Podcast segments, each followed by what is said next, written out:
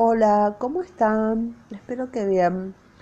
Bueno, voy a hablar de hipertensión gestacional dada por la doctora Rossiani, eh, instructora del internado de obstetricia. Bueno, la hipertensión gestacional, por definición, se considera hipertensión gestacional a los valores de tensión arterial que sufran un incremento igual o superior de sistólica de 30 milímetros de mercurio y de la diastólica igual o superior a 15 milímetros de mercurio respecto de la basal, previo al embarazo a partir de las semanas 20 de gestación. La hipertensión inducida por el embarazo produce toxemia, hipertensión gestacional y gestosis. Los factores de riesgo son antecedentes familiares en un 36, más del 37%, la edad materna, si es menor de 16 años o mayor de 35 años, y, y otro factor de riesgo son los embarazos múltiples. Eh, los factores de riesgo también es cuando hay edemas, hiperuricemia y alcoholismo, obesidad, cuando la paciente tiene antecedentes de diabetes o anomalías trofoblásticas.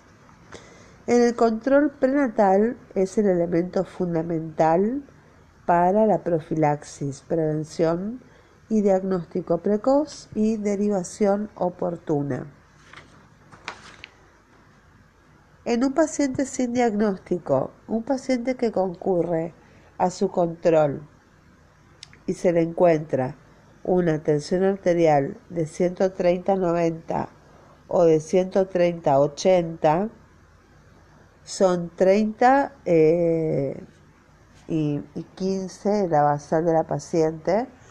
El manejo se la deja dos horas en reposo y se vuelve a evaluar la presión arterial.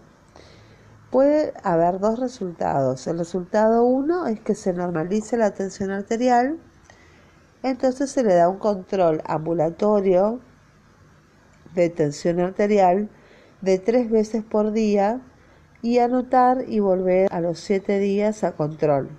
Ante los signos de alarma obstétrico y de hipertensión arterial, como cefalea, epigastralgia, nucalgia, fosfenos y acúfenos, y valor en lo de la TA, concurrir inmediatamente.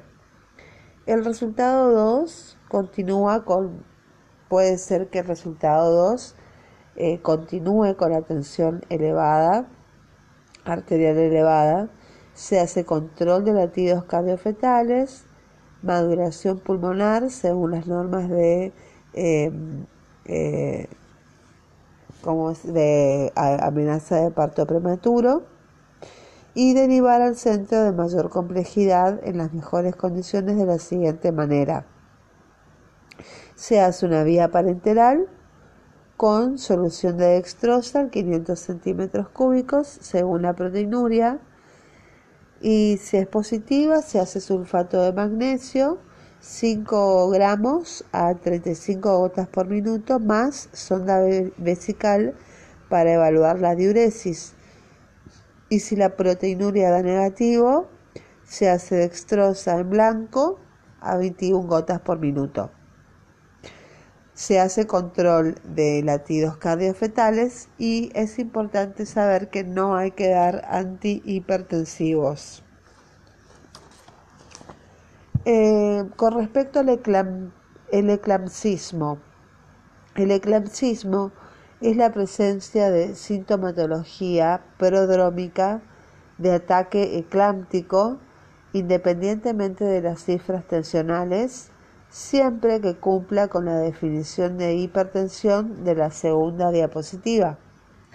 Los signos del eclampsismo son digestivos, eh, como náuseas, vómitos y dolor en epigastrio, eh, visuales como escotomas, fosfenos, visión oscura y neurológicas como cefaleas, hiperexcitabilidad, hiperreflexia, sensación de vértigo, somnolencia, zumbido y el eclampsismo es un diagnóstico por sí mismo. El tratamiento del eclampsismo es que no hay que dar antihipertensivos, no, no, no, no, eso está en rojo, no dar antihipertensivos.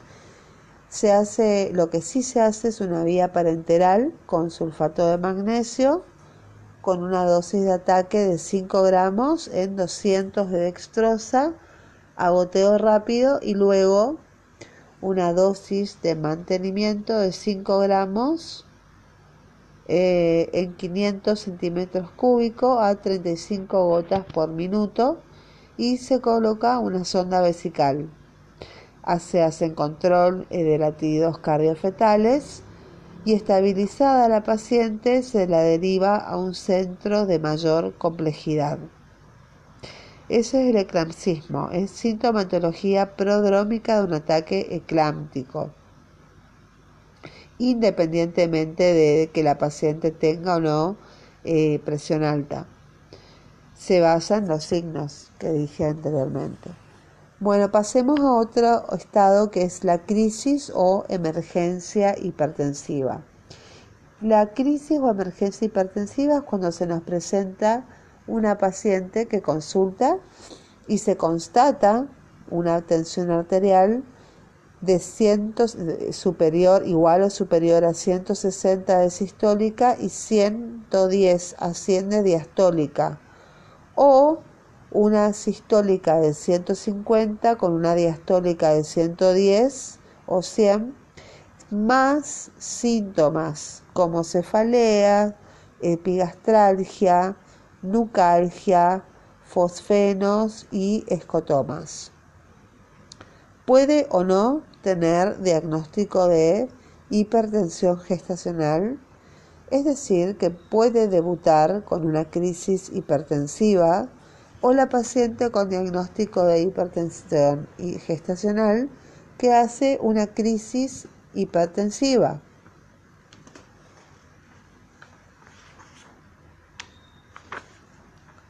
Bueno, ¿cuál es el tratamiento? La droga de primera elección para una crisis o emergencia hipertensiva es el labetalol. Labetalol se hace por se administra por vía intravenosa de 20 a 80 miligramos mediante inyección endovenosa lenta. De ser necesario hay que repetir cada 10 minutos y la dosis máxima del aguetalol son 80 miligramos. Se puede hacer por administración por vía oral. Se hace una dosis inicial de 1000 miligramos eh, dos veces por día, pudiendo duplicarse y la dosis máxima sería de 1400 miligramos por día y se hace administración dual. En segundo lugar, tenemos la droga de segunda elección. Si no tenemos la betalol, sería la nifedipina en una dosis de 10 miligramos cada 20 minutos hasta 40 miligramos máximo en una hora vía oral. Aquí hay que derivar a un centro de mayor complejidad, hacer control de latidos cardiofetales y ya es de por sí mismo un diagnóstico. El tratamiento también se da con un anticonvulsivante, se puede dar por vía parenteral, una dosis de ataque con dextrosa, 200 eh, centímetros cúbicos de dextrosa, más 5 gramos de sulfato de magnesio, agoteo rápido, y luego la dosis de mantenimiento con dextrosa a 500 centímetros cúbicos más 5 gramos de sulfato de magnesio a 35 gotas por minuto más eh, una sonda vesical para evaluar la diuresis. Muy bien, eso es una crisis hipertensiva. Pasemos a otro estado que es la eclampsia. Bueno, la eclampsia, la conducta que hay que tomar ante un paciente con eclampsia, que es una emergencia. La eclampsia es una emergencia y la conducta es siempre la interrupción de la gestación sin importar la edad gestacional por la vía más rápida. Eh, la paciente, bueno, tiene una tensión arterial eh, que repercute en el feto y puede producir una convulsión. Son signos, esto es un código rojo. Si es puede ser convulsiva o comatosa. Si es la convulsiva, se caracteriza por convulsiones tónico-clónicas que pueden ocurrir en cualquier momento de la gestación o durante el trabajo de parto o puerperio. Y puede debutar con este cuadro en pacientes sin diagnóstico de hipertensión o se puede presentar en la paciente con diagnóstico ya de hipertensión arterial gestacional. O puede ser, también se puede presentar por una eclampsia comatosa. Bueno, el manejo que se debe hacer con este paciente sostener a la paciente para que no se caiga o lastime, colocar mordillo o cánula de mayo. El manejo es el concepto de las tres vías, que sería la vía aérea permeable, la vía parenteral y la sonda vesical y el control de los latidos cardiofetales.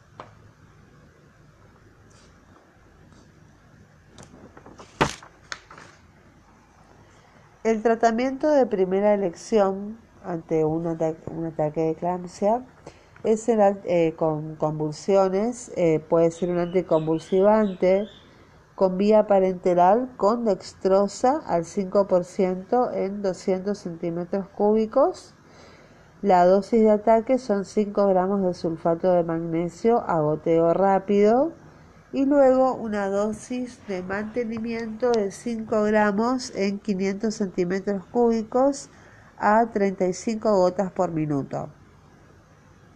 Y eh, antihipertensivos, eh, en general el labetalol, 20 miligramos como mínimo y 80 miligramos como máximo en una hora cada 10 minutos endotubo lento y se deriva en las mejores condiciones. El tratamiento de segunda elección, si no tenemos sulfato de magnesio, se da como antihipertensivo clonidina en una dosis de ataque de ampolla de 1 mililitro en 150 milicentigramos en 200 centímetros cúbicos. De solución de dextrosa al 5% a goteo rápido y una dosis de mantenimiento de 450 milicentigramos en 500 centímetros cúbicos de dextrosa o fisiológico a 7 a 14 gotas por minuto, regulable según la TEA. El tratamiento de segunda elección es un anticonvulsivante que puede ser diazepam en ampollas de 10 miligramos Dosis de ataque son 10 miligramos diluidos en 10 centímetros cúbicos de dextrosa al 5% endovenoso lento. Y la dosis de mantenimiento eh, son 40 miligramos de diazepam diluidos en 500 centímetros cúbicos de dextrosa al 5% a 7 gotas por minuto, regulable ante signos de eclampsismo, y estado consciente de la paciente. La hipertensión gestacional se puede clasificar en preeclampsia leve, preeclampsia grave. En tercer lugar tenemos la hipertensión transitoria o tardía.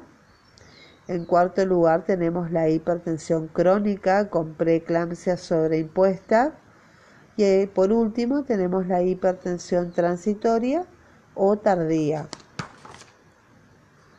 Con respecto a la hipertensión gestacional, puede ser preeclampsia leve. La preeclampsia leve, por definición, es aquella que tiene registros de tensión arterial sistólica mayor o igual a 140 milímetros de mercurio hasta 160 milímetros de mercurio y o tensión arterial diastólica mayor o igual a 90 milímetros de mercurio hasta 110 milímetros de mercurio.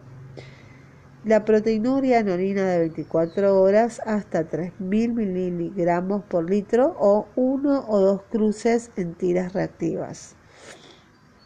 Y se hace edemas de manos y miembros inferiores positivos hasta positivos.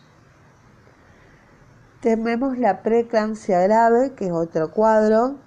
Se define por una tensión arterial sistólica mayor o igual a 160 milímetros de mercurio y una diastólica mayor o igual a 110 más edemas 3 positivos en miembros inferiores, en manos, edemas en cara o directamente anasarca, puede ser también, más proteinuria de 24 horas de 3 a 5 gramos por litro o 3 más cruces en tiras reactivas. Eso es una preeclampsia grave. Y además presenta oligoanuria, esto quiere decir que hay menos de orina menos de 400 mililitros por día, y el síndrome de HELP, eh, que por definición el síndrome de HELP es una enfermedad multisistémica que se caracteriza por anemia hemolítica microangiopática, disfunción hepática con elevación de las enzimas y trombocitopenia. Después tenemos la hipertensión gestacional que hay que recordar que la, esto es importante recordar que en la hipertensión gestacional la droga alfa-metildopa es una droga de tratamiento de base y no de emergencias y que no todas las pacientes hipertensas gestacionales llevan tratamiento. Es importante saber esto. El tratamiento de base se hace con la betalol 200 gramos con un mínimo de 1400 gramos máximo en un día. También puede ser como alternativa la alfa-metildopa con un mínimo de 750 miligramos a 3 gramos máximo dosis por día. La nifedipina con un mínimo de 10 miligramos a 40 miligramos máximo dosis día. Y este tratamiento es, una vez realizado el diagnóstico, con el cual la paciente vuelve a su hogar y que a pesar del mismo puede padecer en algún momento crisis o eclampsia. Hay que recordar que estas dosis son individuales a cada paciente, por eso la importancia del monitoreo de tensión arterial y control feto materno. El objetivo final son los mejores resultados maternos del recién nacido. Entonces, eh, la, la idea es que la madre esté en buen estado y el niño sea sano en el futuro. Muchas gracias, que tengan un excelente día. Bye bye.